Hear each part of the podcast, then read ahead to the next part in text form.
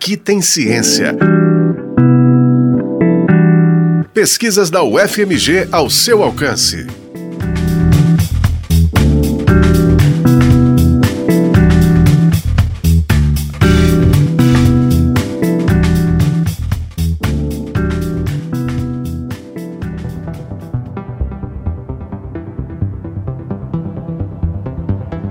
A lobectomia pulmonar é a cirurgia para a retirada total ou parcial do lobo pulmonar, uma parte do pulmão, e pode ser feita em animais como cães e gatos e até mesmo em humanos. Existem várias causas que podem levar à indicação cirúrgica de lobectomia pulmonar nos cães. A mais comum é o aparecimento da neoplasia pulmonar ou tumor, que pode ser benigno ou maligno.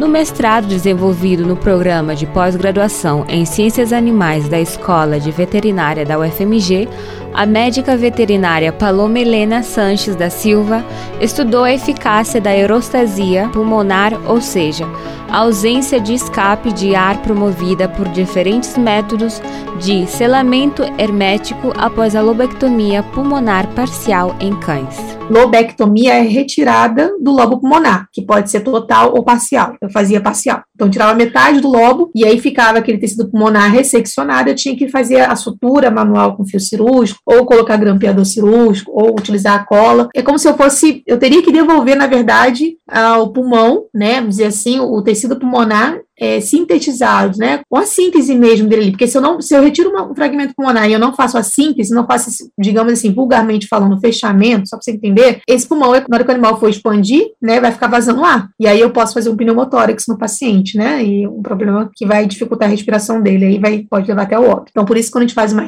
uma lobectomia pulmonar, a gente tem que fazer, é, seguir com o processo de síntese pulmonar. A ideia era encontrar o modelo perfeito da eurostasia com grande segurança após cirurgias de retirada parcial do lobo pulmonar. Foram usados cinco métodos diferentes para comparação e avaliação da eficácia de cada um.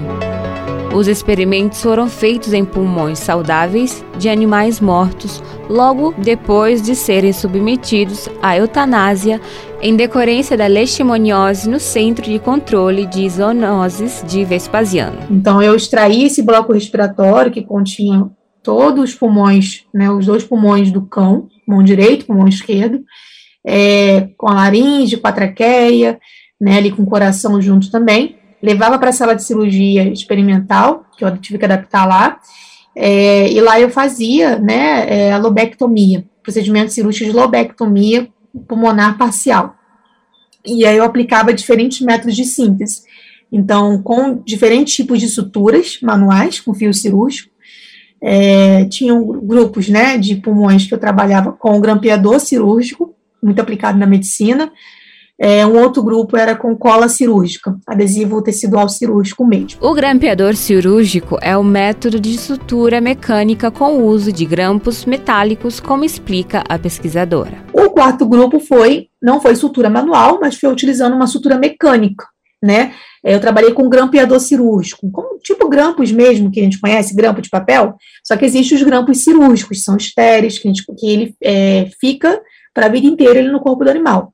Então, eu trabalhei com grampeador cirúrgico tóraco-abdominal, é, linear, é, e aí esse grampeador, ele tem uma, ele recebe uma carga de um cartucho, né, que tem uma série de grampos ali dentro, eu acoplo essa, essa carga dentro do aparelho e eu disparo esses grampos no parênquima pulmonar. E a, a sutura, a, a síntese que a gente faz com grampo é até mais rápida, porque você tem uma trava que você aperta e ele dispara os grampos todos de uma só vez. Por último, a pesquisadora trabalhou com adesivo tecidual, conhecido popularmente como cola cirúrgica, também usada em pacientes humanos.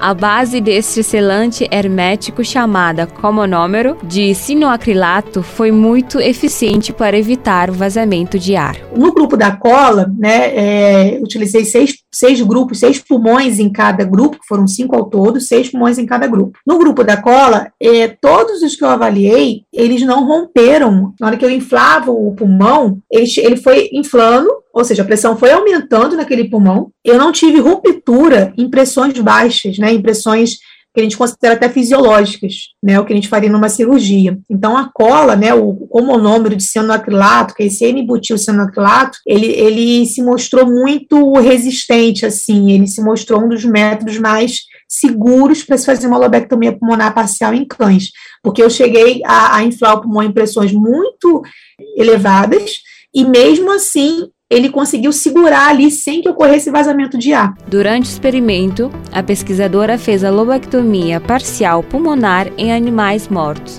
logo após a eutanásia.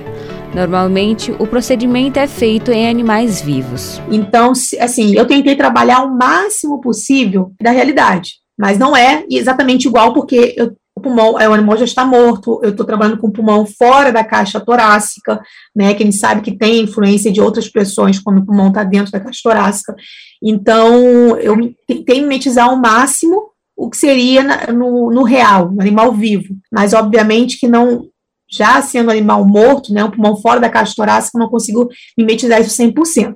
Então, assim, ele traz informações importantes para a gente, né, que alguns outros trabalhos também já é, fizeram, parecidos, não exatamente iguais, mas é, é lógico que se, se pudesse, se isso fosse feito no animal vivo, eu acho que talvez teria um peso maior até, porque seria muito seria exatamente igual da realidade. A contribuição do estudo está relacionada com a integridade física e o bem-estar dos animais submetidos à cirurgia pulmonar de modo a garantir a segurança do procedimento e, consequentemente, a boa recuperação dos pacientes veterinários, minimizando o risco de complicações e custos após esse tipo de cirurgia.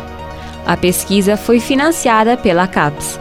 A orientação foi do professor Rodrigo dos Santos Horta e a coorientação da professora Patrícia Maria Coleto Freitas, ambos do Departamento de Clínicas e Cirurgia Veterinárias.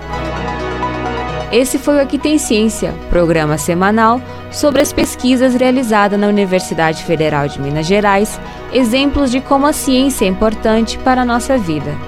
Esse episódio teve a apresentação de Dairine Moreira, edição de Alessandra Ribeiro e trabalhos técnicos de Cláudio Zazá.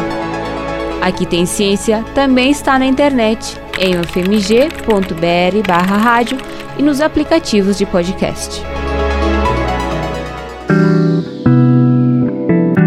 Aqui tem ciência. Pesquisas da UFMG ao seu alcance. Uma produção do Núcleo de Jornalismo da Rádio UFMG Educativa.